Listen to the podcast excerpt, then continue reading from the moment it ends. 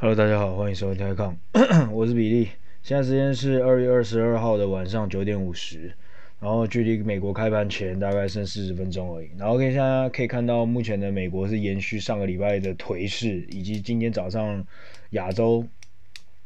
亚洲基本上今天早上除了台湾跟日本有收涨零点五 percent 左右。以外呢，其实像韩呃韩国跟香港都跌了一趴，然后中国甚至跌了更多，CSI 跌了三趴多，然后美国上礼拜也是收跌的，尤其是纳斯达克。那目前呢，在开盘之前呢，这个期货呢，纳斯达克目前也是跌了一趴多，一趴一吧。然后 S M P 跟道琼斯大概都是跌个零点五 percent 左右。那呃，所以这一集呢，就大家可以来聊聊一下，呃。最近为什么这些股市呢？是因为主要是什么原因，然后触发这个的、这个 kind of sell-offs，然后也可以看到一些，就像我们两三个月前讲过的所谓的 sector rotation，好像最近又出现了。可以看到上礼拜的，比如说像纳斯达克就跌得比道琼斯还要很凶，很凶蛮多的。然后包括像中国，你们可以看到像那些比较有之前过年之前，然后或是去年涨很多，比如说。消费类的啊，白酒啊，茅台等等的。然后中国有个指数，我不知道是真的还是假，叫做茅指数。茅就是茅台的茅，也就是说它所有的板块里面的龙头，它把它凑在一起，然后变成一个指数。那因为你可以常常会听到说，呃，我我比如说我是车子的茅台啊，比如说像吉利车啊，我是我是什么什么的茅台，比如说做牛奶的茅台啊，比如可能那可能是伊利或者是蒙牛。反正所有所有消费类品，或是所有的 industry 的第一名，在中国，我们就叫它什么什么的茅台，什么什么的茅台，有点有点像是我们在叫外面叫做哎什么什么界的法拉利的意思。然后那基本上他们就做了这个指数。那我没记错的话，这个所谓的茅指数在中国上礼拜四，他们休完了七天的长假回来之后，第一天干 CSI 直接是暴也是暴跌两趴多，开盘的时候开涨两趴哦。然后接下来十一点之后狂跌，狂狂到货，狂卖，然后被卖最凶的就是我们所谓这些毛指数，就是去年涨得最凶最凶的这些股票被狂卖，然后包括其他的，包括像是呃去年很夯的医疗股，healthcare 这些股票，在中国也是最近这三天是被卖得非常非常的凶。那当然，apparently 如果大家对我我我比较熟悉的话是。之前就有在听我的 podcast 的话呢，就会知道说，我本来就是比较喜欢那种 growth 的东西，我喜欢是 new technology 新的科技跟医疗这些都是我比较喜欢那、所以这两个礼拜其实我当然也是被扣了一些血这样子。那我个人是觉得呢。我们还是先客观一点，先不要去讲这些东，涨讲这么多，今天我赔多少或是涨多少，我们就回来看看，那到底有什么原因促成这个 sell off？那目前呢，占据了各大报纸，我不知道台湾有没有，但是各大呃海外媒体的报纸的最主要触发这次，尤其是美国的，为什么涨了那么久？然后因为其实现在到上个礼拜为止，S M P 这个月还涨了五趴，然后纳斯达克还是涨六趴，即便最后。上个礼拜最后两三天有被有小小的修正，但是其实到上个礼拜的礼拜五截止，其实他们的表现都还不错。那到底是什么触发了这次的收复那主要就是因为上个礼拜呢，美国的十年国债利率呢喷射到了一点三三一一点三三 percent 以上，或许这一整年来，就从 pandemic 开始，从呃肺炎爆发之后开始呢。等于说是一个新高了，然后，所以呢，大家就开始担心了说，哦，这个利率回，这个预期的十年的利率上来了，是不是代表说通货膨胀要起来了？那通货膨胀起来之后呢，央行可能就要开始，开始会紧缩它的政策。OK，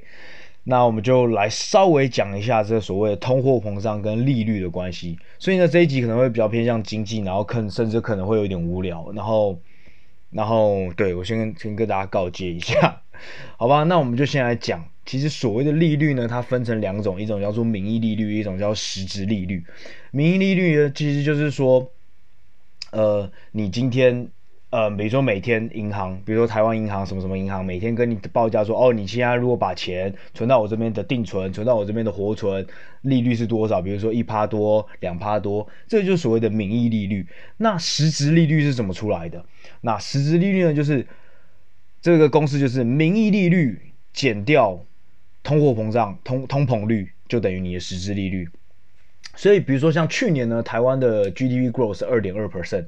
去年台湾的一整年哦的的 GDP 涨幅是二点二 percent。那我们就很简单，我们就呃，虽然但 GDP GDP GDP 的成长率并不能直接用来当做 inflation，不能直接用来当做通膨率。不过有时候你可以把它当做 proxy，就是把它当做代表。所以我今天就很简单了，反正很随便的，我拿 GDP growth，拿也不是说很随便啊，其实你可以简简单的去用这个公式啊，然后拿 GDP growth。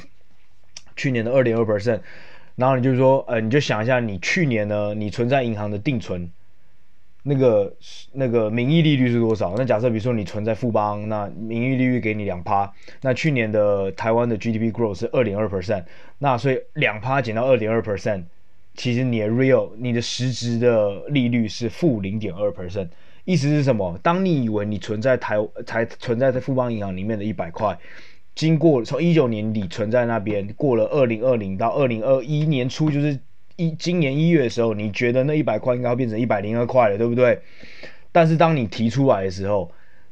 你其实不能买到现在市面上一百零二块的东西，你只能买到一百零一点九八点九七的东西而已。所以是这个意思。所以。呃，为什么说利率跟通货膨胀是息息相关的东西？然后，而且呢，我们要一直去注意说现在的通货膨胀的利率在哪里，因为这样才会知道很清楚的知道说，呃，你今天把你的钱放在这个所谓的银行，所谓的这个升值利率、会升利率、会升利息的东西里面的时候，你到底是有赚钱的还是没有赚钱的？OK，那如果呢，我们要再讲深一点，稍微稍我讲很快，稍微稍微讲深一点的话，那通货膨胀的通膨率这个东西呢，其实非常非常的，我不知道，我当然说经济上当然有很多经济学家有很多方法去解释说这个通膨率是怎么出来的啦。那我个人是觉得它其实是个很玄的东西，你不知道是因还是果，这个真的是我我是真的觉得说这不知道是鸡还是鸡跟蛋到底是谁先生出来的，因为它的公司基本上是这样子。是你预期的，因为它其实原本的公式是它的 inflation 的 T 加一，也就是 inflation 的下一年减掉前一年的 inflation 除以 inflation 除以今年的 inflation，比如说二零二零二一年的二零二零年二零二一年的消费能力减掉二零二零年的消费能力，然后除以。二零二零年的消费能力，你会得到说今年的今年的通膨率，比如说今年全全台湾的总国民的整体消费率是一百，那下一年你预估是一百零二，那一百零二减到一百，然后再除以一百，那这个就是刚才有点绕舌啊，反正就在你们大家懂意思吗？就是整体这这这个经济体的整体的消费率，今年跟明年的差。然后除以前一年的消费率，呃，前前一年总体消费能力，那就可以得到说你可以预估的通膨。那讲真的，这个所谓的预估呢，很久以前呢，或或者说过去以来，因为经济其实很依赖一个所谓的统计学的东西，他们可能是用过去十年、二十年、三十年、四十年、好几百年的数据拉出来去去预估，比如说是线性啊，或是杀小，反正很多东西啊，那你去预估说所谓的下一年，或者下下年，或者下下下年的。所谓的预估通膨或者预估消费能力，然后去回推说下一年的通膨是多少？那干讲真的，这东西，这个东西呢，有时候呢，我跟你讲，这这个公式就是说，今年的消费能力跟下一年的消费能力跟通膨率这三个公式，他们三个每一个东西每一个数字，呃，除了今年的消今年的消费能力，你可能已经知道了，基本上另外两个数字都可以是变量。意思是什么？你可以随便设定其中一个数字，然后去推算另外一个数字。所以讲真的，对我来说，很多时候我不知道是因为预期准了，所以这件事发生，还是因为正在发生，所以我的预期准。各位懂我懂？稍我知道这真的他妈很玄啊。那其实像人家算命，我跟你讲，如果有些人信算命的人，那你去算命的时候，真有个理论就是说，因为就是因为你相信了算命，那你去算了命之后。别人跟你讲这东西，那你的潜意识、你的下意识，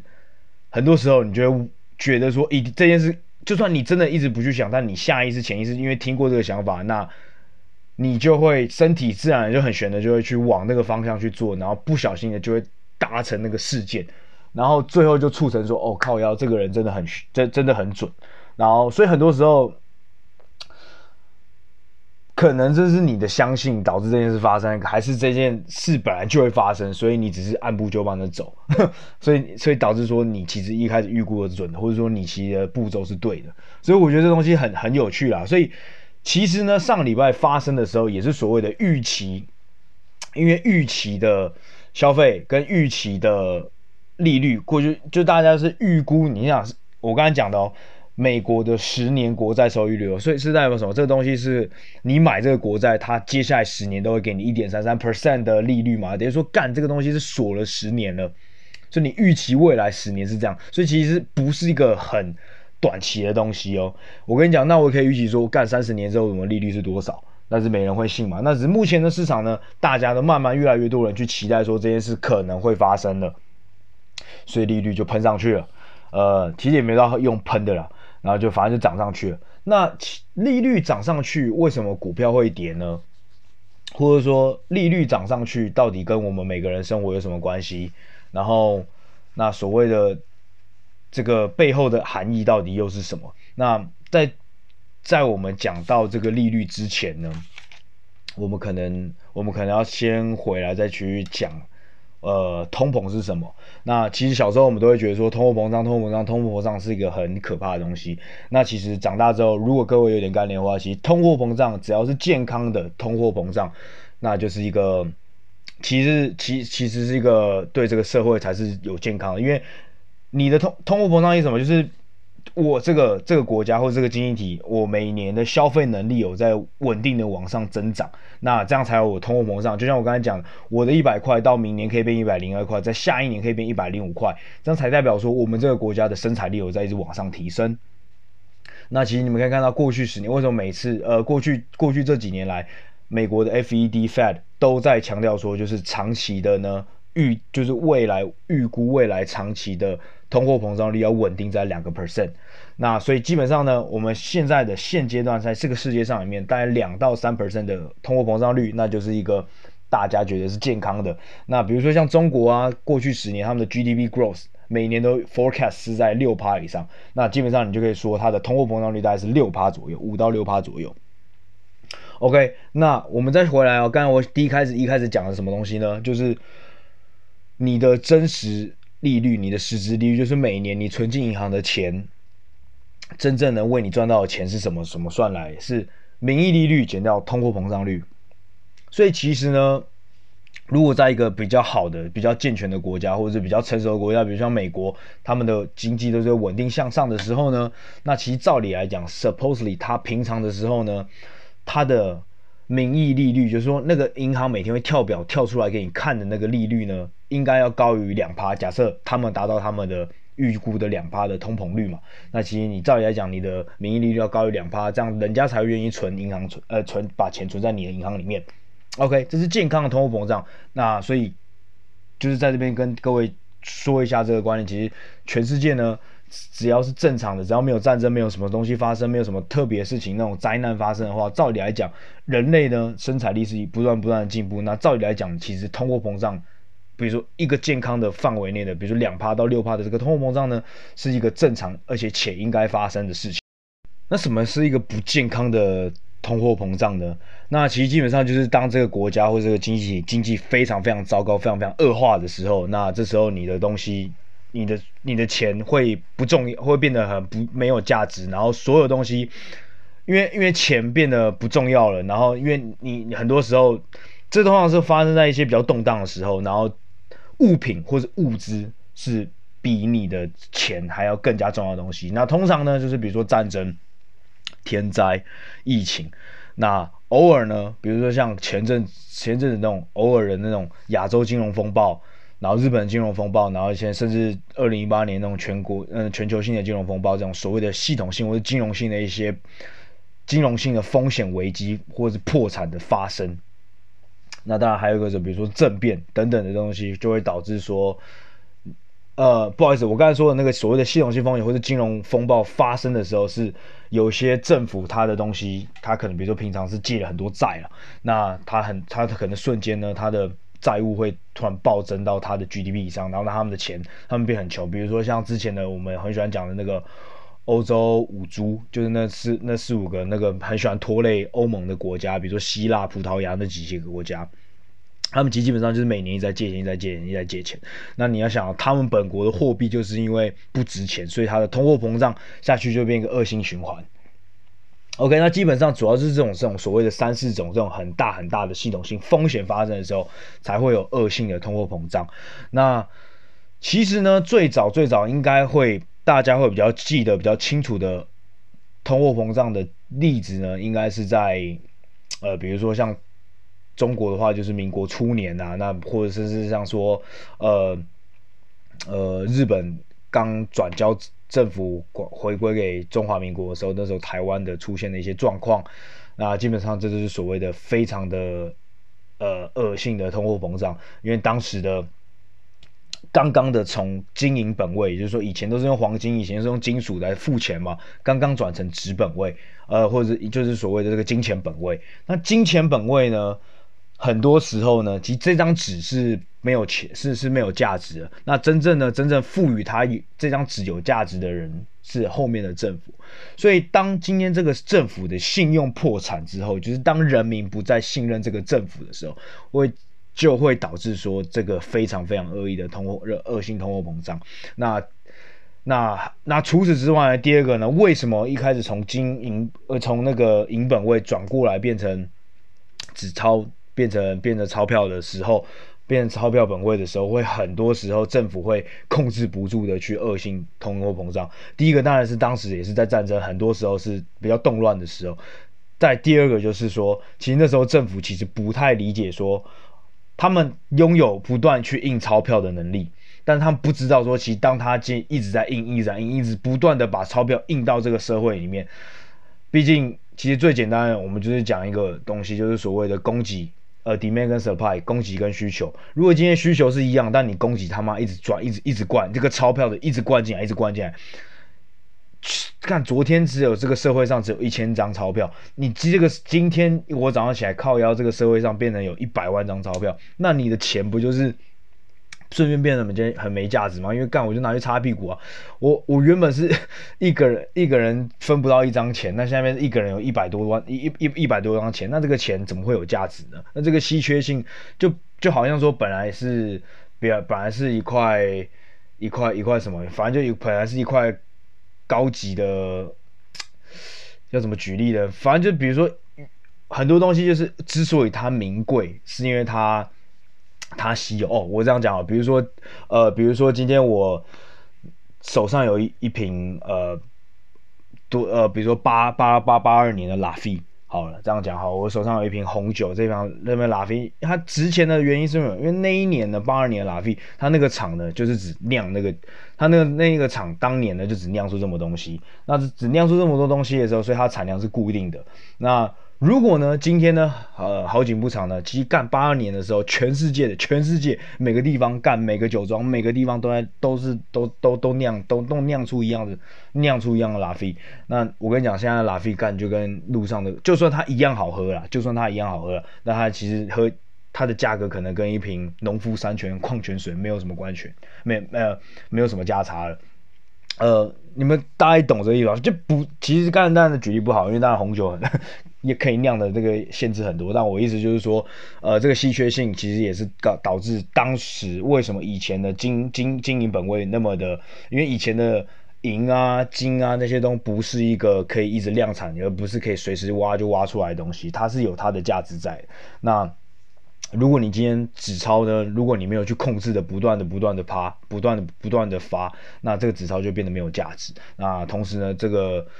这个社会，这个人民，这个就是这个社会，基本上有一对这个政府去没办法信任，所以你发的东西当然就没有这个代表，他们就无法再信赖你发出来的这样东西。所以主要会发生的都是这种比较动荡的时候，或者是你今天政府自爆。那所以这时候为什么为什么会有很多人在现在最近都在讲说，呃，会不会全世界接下来会发生很可怕的恶性通膨？尤其当如果经济开始起来之后呢，会不会发生很大的通膨的原因，就是因为现在呢，大家都觉得央行呢是在灌无限制的在灌大水进去，不断的印钞票。那至于会不会发生这种事呢？我。个人觉得应该不到那个地步，但是我不知道会不会有一些国家会出现问题。但如果比较大的国家，比如像美国，那呃一些比如说欧洲的一些体制比较健全的国家，比如说法国、德国，呃法国可能没有，那德国这样的国家应该就还好，因为本身来说他们的经济体是非常完整的，然后比较健全的，然后同时呢。他的政府也是在这个国际上，他比较不容易信用破产啊。这样讲好了，那有些国家如果他们跟着这些国家央行去做的话，我就真的很不确定说会不会发生一些恶性通货膨胀。那你们还记得小时候？我记得我们小时候的时候很喜欢说啊，干，我可以给你一千块，然后大家说好啊好啊，说哎呀，其实一千块印尼盾啊，然后一千块印尼盾那时候好像对台币是是是一比不知道几千万还是几百万之类的那种东西。那基本上很多时候，东南亚国家或一些呃开发中国家，每一年的恶性呃每一年的通货膨胀率其实都非常的偏高，基本上都是六趴、六七趴、六八趴以上的。那在这种高发展中的国家，他们那通膨率在六八趴是算是比较合理，也比较正常的。但很多时候呢，可能因为政变呐、比如像呃印尼，然后或是之前还会发生什么排华运动，那。政变就包括，比如说像最近泰国那种政变，都都都是类似的东西。当你一政变一东西发生之后呢，那很多时候，呃，基本上应该很简单，这种东西就是动乱嘛。那动乱之后，大家为了要逃难，或者说为了要保护自己的财产，都会转换成实质上、实体上有价值的东西，而不是那个只是纸钞。那讲真的，如果你就算是保有以前的旧的印尼盾，你很难保说会不会。会不会历史会重演？如果各位还记得国高中历史的话，其实台湾一开始也是经历过很多次的金融改革。那基本上金融改革每次呢，都会把你的旧钞，比如说是一千，比如说几千万、几百万的旧钞，只能换成十块钱或者二十块的新钞。那基本上你留的那些钞票是一点屌用都没有的。所以这是基本上是一些呃一些发展中国家可能会面临到。现在可能会面临到的东西，但是我不确定了，这东西很难说，目前都还还也比较难讲一点。那好，这是讲到通货膨健康通货膨胀讲完了，那这是我刚才讲的是一个恶恶性的通货膨胀。那恶性的通货膨胀最相反的东西就是所谓的通货紧缩。那通货紧缩最好最好的例子就是用日本来讲，那从九零年代他们发展到经济的高端，最最高最高的泡泡沫的顶端的时候，那之后他们强行把那个。把这个所谓的房市跟股市泡沫都戳破了。那戳破之后，他们家就经历了二三十年，所谓他们自己叫做失落的十年还是失落二十年，其实蛮惨的。呃，戳破之后呢，其实这在那一阵子呢，其实日本都是经济都是算是停滞不前。你们可以看到过去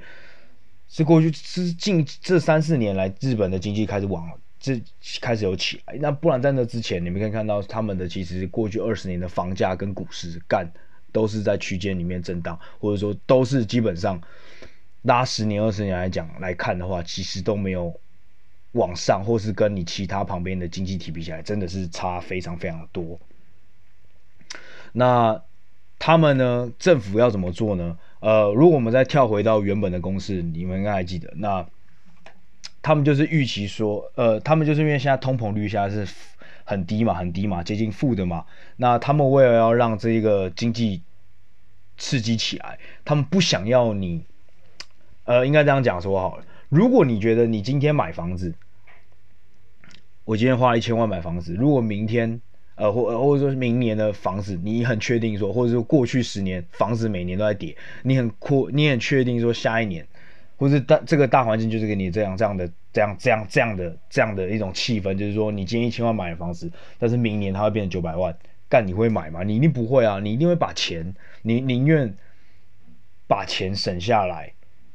去干嘛？我不知道去干嘛，你就你就存起来，都好，你也不会拿去买房子，因为你觉得你过一年、过两年、过三年再去买这个房子，你都会买到比现在还要便宜的价格。所以就算 interest rate 很低，你你你你你还是宁愿会觉得，因为你至少你放在银行里面，interest rate 就算是一趴，它还是给你一趴的利率。但你今天买房子靠腰，你买一个房子你就是跌十，你过一年就跌十趴。所以呢，日本呢，为什么过去二十年呢，他们一直，甚至在过去十年呢，直接这个名义就是那个银行的名义利率甚至来到了负的。的原因就是说，负的利率是什么？就是靠腰诶、欸，你存在你钱存在银行，你还要把钱，你还要付钱给银行的意思。所以基本上他就说哦干，如果你觉得你买房子会赔钱的话，那我就让你觉得，呃，也不是让你觉得，就是我让你今天存在银行会赔钱。于是呢，去你在过去十年开始，日本就是实施实施这所谓的低利率甚至到负利率的政策，就是希望人。日本的人能够不要再继续把钱存起来，还是要鼓励 日本人去花他手上赚到的钱，然后希望呢，你再去花钱的这个过程中呢，可以让经济促就可以促进这个经济啊，让经济这个再繁荣起来，再再成长起来，然后也同时呢，因为低利率环境可以促进呢这个企业去多借钱，去多开发、多投资。那其实基本上这个东西很简单，像我们拿。更近一个例子的话，去年呢，台湾为什么呃给了那么发了那么多给什么青年贷款啊、三小贷款？那时候其实就是害怕疫情的关系会影响到台湾的经济，所以甚至也发了像马英九当时零八年发了消费券，去年台湾也发了消费券，这些这些东西都是在促进不论是消费，就是个人的消费跟企业上的，不要足，就是希望鼓励企业不要去缩减你的支出、资本支出，缩减你的投资。希望有这些的经济补助的方式来维持这个经济成长，换算成经济，就所谓的经济成长，其实就是这个家这个国家的通货膨胀率，不要让它让它是负的。所以呢，我觉得台湾去年就很成功的达成，那过去二十年日本很失败的，呃，不是说很失败，就是没有达成，然后他们就一直困困在这个循环里，你知道吗？就是。干 GDP growth 还是没有成为，还是没有成长，通膨率还是没有起来，还是在紧缩，然后利率还是负的，所以这个时候为什么呢？最近去年的时候，就算美国不断的 cut interest rate，cut interest rate，cut interest rate，但是你可以看到每次的那个 Pow 在问话问答的时候，都会很。谨慎，很谨慎的去谨守最后一个所谓的 negative interest rate，就是说负利率、负值利率的部分的原因就是这样。因为目前呢，全世界就是他都看到日本有一个像曾经这么这么辉煌的一个经济，日本这个国家，他们可以从那个顶点，因为进入了一个负利率跟通货紧缩之后呢，会失落二三十年都一直无法起来，也是一直到最近呢。因为目前全世界的钱真的是太多了，所以导致他们的日本的经济起来慢慢的复苏这样子，所以他们就是有前车之鉴，所以他们很怕很怕进入这个 zone，就是一个很可怕恶性循环。所以其实呢，讲真的，通货紧缩是一个比恶性通货膨胀可能更更可怕的东西。那当然还有一个所谓的所谓叫。质性通货膨胀的东西，英文叫做 stagflation。stagflation，你们可以直接去 Wikipedia 直接查了。那基本上我就今天也不用讲，因为不然就是讲太多了。那你们就把它简单化，就是基本上是通货紧缩的坏处，再加上恶或恶性通货膨胀的坏处，两个加在一起，然后完全没有任何好处。基本上这个经济体就非常非常的可怕，非常的惨。OK，那讲那么多呢？呃，刚才呢讲到都是单一经济体，其实我没有还没有提到一个其实最重要最重要的东西呢，也不是最重要重要，就是在过去二三十年到甚至五十年越来越重要的因素在影响这些所谓的通货紧缩、通货膨胀以及 interest rate 的东西，就是货币。因为就像我刚才讲的，呃，在过去一百在一百年前，为什么比较容易发生恶性的通货膨胀，就是因为当时呢是从银本位转换成货币。那那时候都是还是很多政府都比较新嘛，或者对这个东西 system 其实没有到那么了解。那等到慢慢自己过去四五十年，在战后慢慢二三十年发展起来这些货币，然后在我现在讲的这种就是全球贸易开始越来越盛行之后，在各国的货币在流通上越来越、越来越、越来越频繁之后，就慢慢的出现了。呃，就是你的经济会被影响的，慢慢就出现所谓就是国际贸易去影响你的东西。那所以你说为什么会听到说台币应该要弱一点？才对你的出口业比较好。那什么什么东西应该强一点，才会对自己的进口业或是出口业比较好。那很多时候呢，你的货币强与弱，除了跟你本身的经济有关的时候，其实也跟你本国的利率有关。那我拿刚才我用很快的一个东西讲带过就好，就是为什么有时候会。呃，全球贸易之后造成一些日本日日本的一些钱会往外跑。那这时候我刚才讲的嘛，比如说日本的经济不是一直很差吗？那他们的 interest rate 一直 keep 在他们的 real interest rate 就实质利率其实是负的时候，在二零零零年开始呢，日本人就开始很多时候就会把钱往外汇。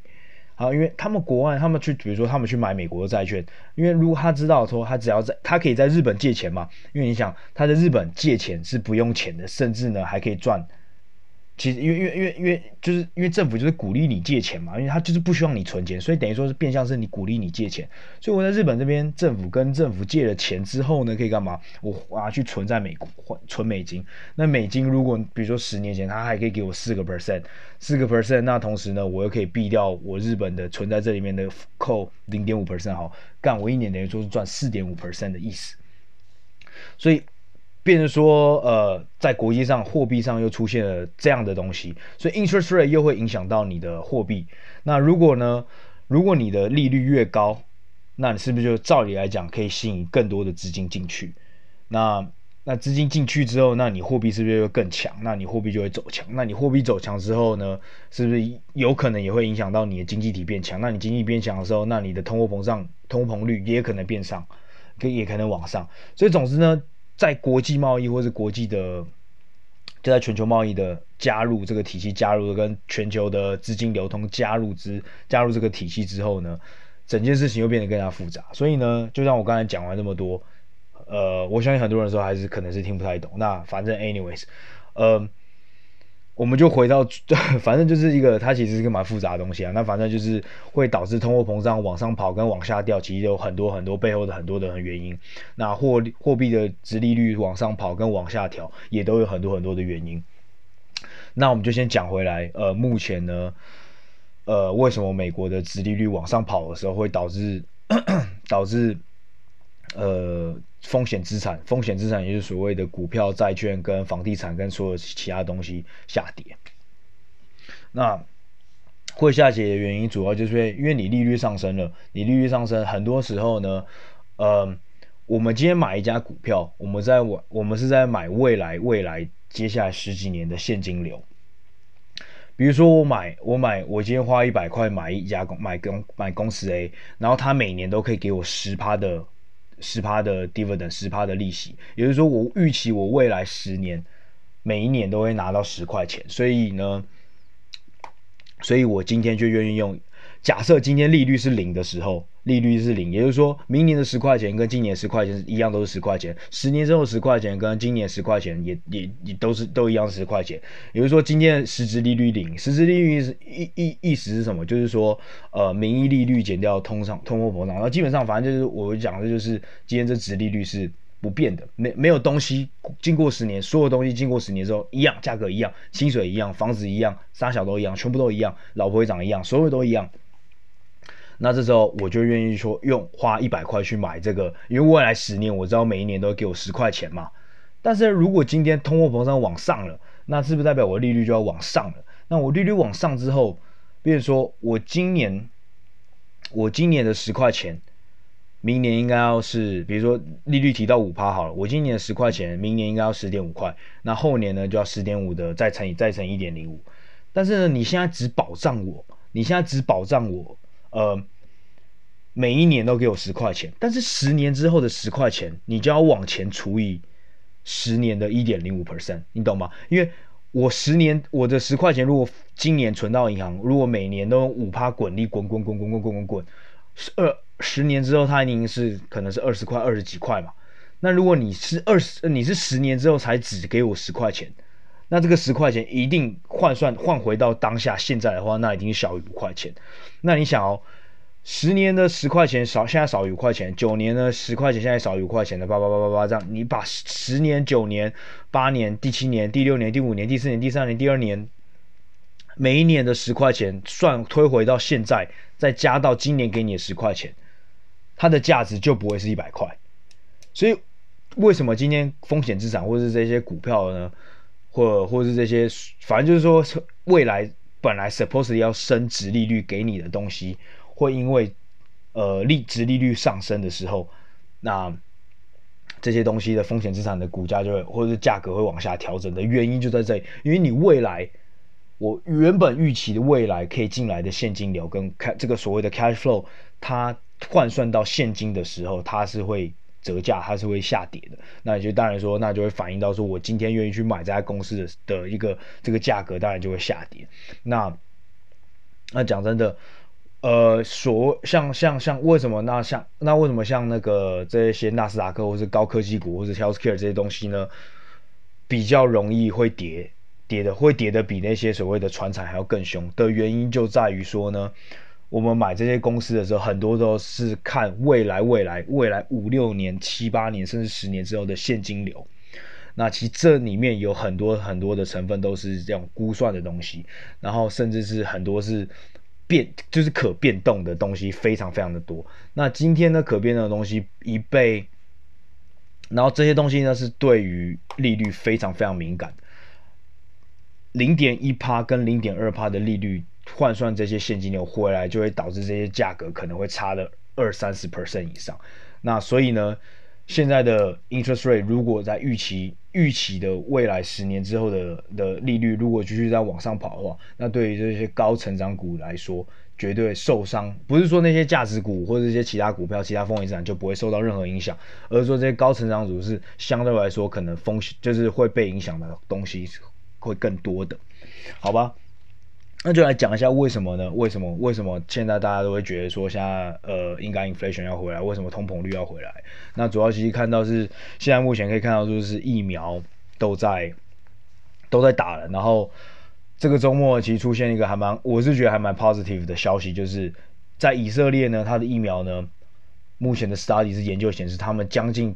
九十 percent 是八十几 percent 是的人打完之后是真的有效的，是目前真的是有效的阻隔的这个这个病毒的传播。然后那像今天香港开始打了，像林郑月娥今天就是下午开始打了那个 Sinovac，呃中国科兴的股票，虽然呃科兴的疫苗，虽然很多香港人啊，很多很多人呐、啊，不是说就是不止香港人，世界上很多人都不相信不太相信中国的疫苗了。那反正 anyway，但如果反正香港官员开始打了嘛，那。At the end of the day 其实对对对对这个对对对对这个地方还是不错啊，反正就是能打一点疫苗，只要不要不要真的不要死人，我是觉得就还好。那英国呢，目前好像是超过二十二十 percent 的人都接种了。那这些东西回来之后呢，那大家就预期经济可以开始回来，大家可以回去回去工作，然后回去消费，然后回去旅游，然后很多东西就会开始回来，然后再加上过去过去一两年里面政府发给你的钱，你可以开始从银行提出来，更赶快去花了，因为你可能工作回来嘛，因为你之前可能是失业的，你现在可以开始去工作，所以大家大家这是第一个预期 inflation 会回来的。那第二个第二个预期 inflation，第二预预期通膨呢，就是最近石油一直在往上涨，涨破了六十块。那讲真的，呃，石油这个东西呢，我个人是觉得呢，跟就像我刚才讲的啦，谁是鸡谁是蛋，真的很难讲。因为石油其实是很多时候是是去影响通膨的，没有错。那其实很多时候通膨也会去影响石油，因为其实，在市场上大部分交易石油的人不是交易原原料嘛，不是交易，真的是在交易那个原货。目前石油的计价是用期货，也就是说两三个月之后的，你预期两三个月之后石油这一桶是多少钱？那期货这种东西本来就存在所谓是预期心理，所以他会把未来的 inflation 通膨率算进去，再去推算这石油。所以在 again 这种东西呢，就是靠腰，就是真的是预言家，不知道谁谁是谁是鸡谁是蛋，到底谁先来的。所以这个也是第一，这这也是其中一点啦。然后谁是因谁是果，那我就不真的不知道了。那 OK，那讲到最后呢，就是说那所以呢。呃，有些人就会问说，那我现在是不是应该去调仓，或者是要去卖股票，或者是去干嘛的？那我个人觉得呢，如果你手上呢有一些现金的话，那很好，你可以这个时候可以去买一些，比如说旅游的股票啊，比如说呃饭店的股票啊，你们可以去看那个 Pershing Square，就是那个很喜欢讲话的那位大佬，Bill Ackman，他去年三月十三四月的时候就买进很多饭店、餐厅等等的东西，这种就是。所谓的 recovery trade，就是为了呃经济反弹的一些股票。那你们还可以买一些所谓的，比如说航空啊，如果真的要赌的话，可以买一点航空。那或者是所谓的线上线上的线线上 travel agent，online travel agent，比如像 Ctrip，Trip 现在改名叫 Trip.com，然后它的 stock code 应该是 T C O N 吧，然后 Expedia 啦，Booking.com 啊这些东西。那其实像最近这些公公司都有在跑了，你们可以去看一下，比如像日本的很多的旅游旅游业啊、铁路啊都在跑，所以那一些航各大航空应该也都也都在走，然后所以我觉得。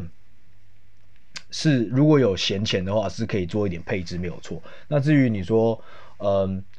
要不要全部都撤出风险资产的？那我个人是觉得说，呃，除非啊，除非你不相信，你不相信，就像我跟你讲的，讲真的，十年、二十年之后，人类生产力是一直是不断不断一直往上的，所以照理来讲呢。通膨会用一直往上，那经济会一直往前，所以如果你的钱全部拿出来继续存在银行里面的时候，你很多时候你是把你的决定权交给这个银行或者交给这个经济，那很多时候你过十年过二十年之后，你可能会变得更穷的原因是什么？有可能第一个，其实我跟你讲，过去十年二十年，你你你为什么会变穷？有两种，一种是好，那就是呃老一辈会讲说你薪水没涨，但是。房价啥小东西都在涨，那第二个就是说靠腰，你就是只会买保险，你只会买，你只会存钱，你不会，你你你赚进来的钱靠你可能赚，你干你这一生可能赚了四五千万，但结果你都只买存钱而已，你只是拿去存钱，你只是拿来买保险，你甚至连房地产都不去买，所以我觉得台湾目前或者亚洲市场目前还好一点的是，呃，大部分的亚洲人都还会去买房子。所以至少你们可以看到，这个房子永远都是会涨价的嘛。讲真的，你在高点，就算在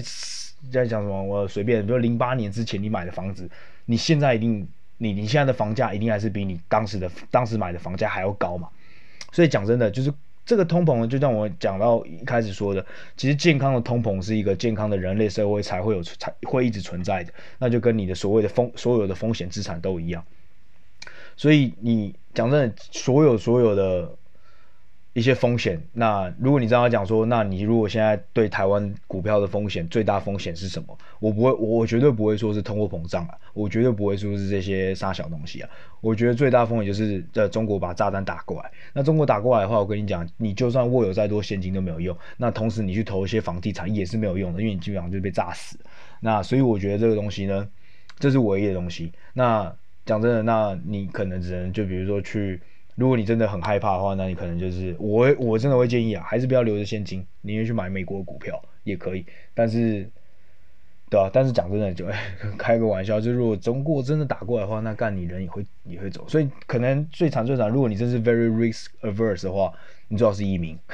对，可能我我觉得我们也可能只能移民了，说明下一代也可能就会移民。要不然讲真的，你买这些股票，你买这些房地产，长期来讲，长期来讲呢？一定是会涨的，就算呢，你你刚好，或者我刚好，不要说你哦，就我们全部人都一样。我们如果明天就要过世，但我可以确定的是，呃，我只要留给我的儿子跟女儿，过二三十年之后，这些东东西还是会比现在还要值钱很多，比你存在银行还要值钱很多。那除非你真的很害怕，那你就只能狂买黄金。我相信老一辈很多人都会狂买黄金。那今天看到，其实过去几十年黄金的表现真的没有到很好，因为黄金本身的东西并不是一个生产，它没有生产力，它没有增，它有保值的功用，但不代表它有增值的功用，因为它不是一个有生产力的东西。然后再换算，呃，也不是说再换算，就是再讲到现在一个。大家比较喜欢讲的就是所谓的虚拟货币，或者是这些所谓的呃加密货币。那加密货币其实它也算是有点像类似有点像黄金的部分呢，就是它也是一个不会产生，它不会产生现金流，它没办法增值，然后它没办法，它没办法每一个每一年生给你值利率的东西。那但同时呢，它也是一个类似好像是抗通膨跟保值的东西。那除此之外呢，它为什么现在可以？去慢慢去跟货币去做这些所谓的纸钞去对抗，就像我刚才讲的，呃，在一个什么样状况下，这些纸钞会完全没屁用？就是说，当这个社会、当这个世界上、当这个国际或者其他国家不相信你这个政府的时候，你这个政府发的再多钱，基本上是没有用，是破产。那加密货币因为它是去中心化的东西，它不是有任何任何一个政府、任何一个一个所谓的经济体去 back up 的东西，所以它是一个基本上就是一个不不不不用说我信因为信赖谁，所以才让这个东西有有有价值。所以目前它跟黄金我觉得比较像是这两点了。那其他呢？目前当然是因为现在还比较像投机的作用，所以还很难看出来说它到底有没有像黄金那样的保值作用。那不过呢，大致上就是讲讲讲到这边，然后对啊，哦靠呀，美国要开盘了，好吧？那今天就是先这样吧，我们赶快去看看今天美国会杀得多厉害，就这样，谢谢，拜。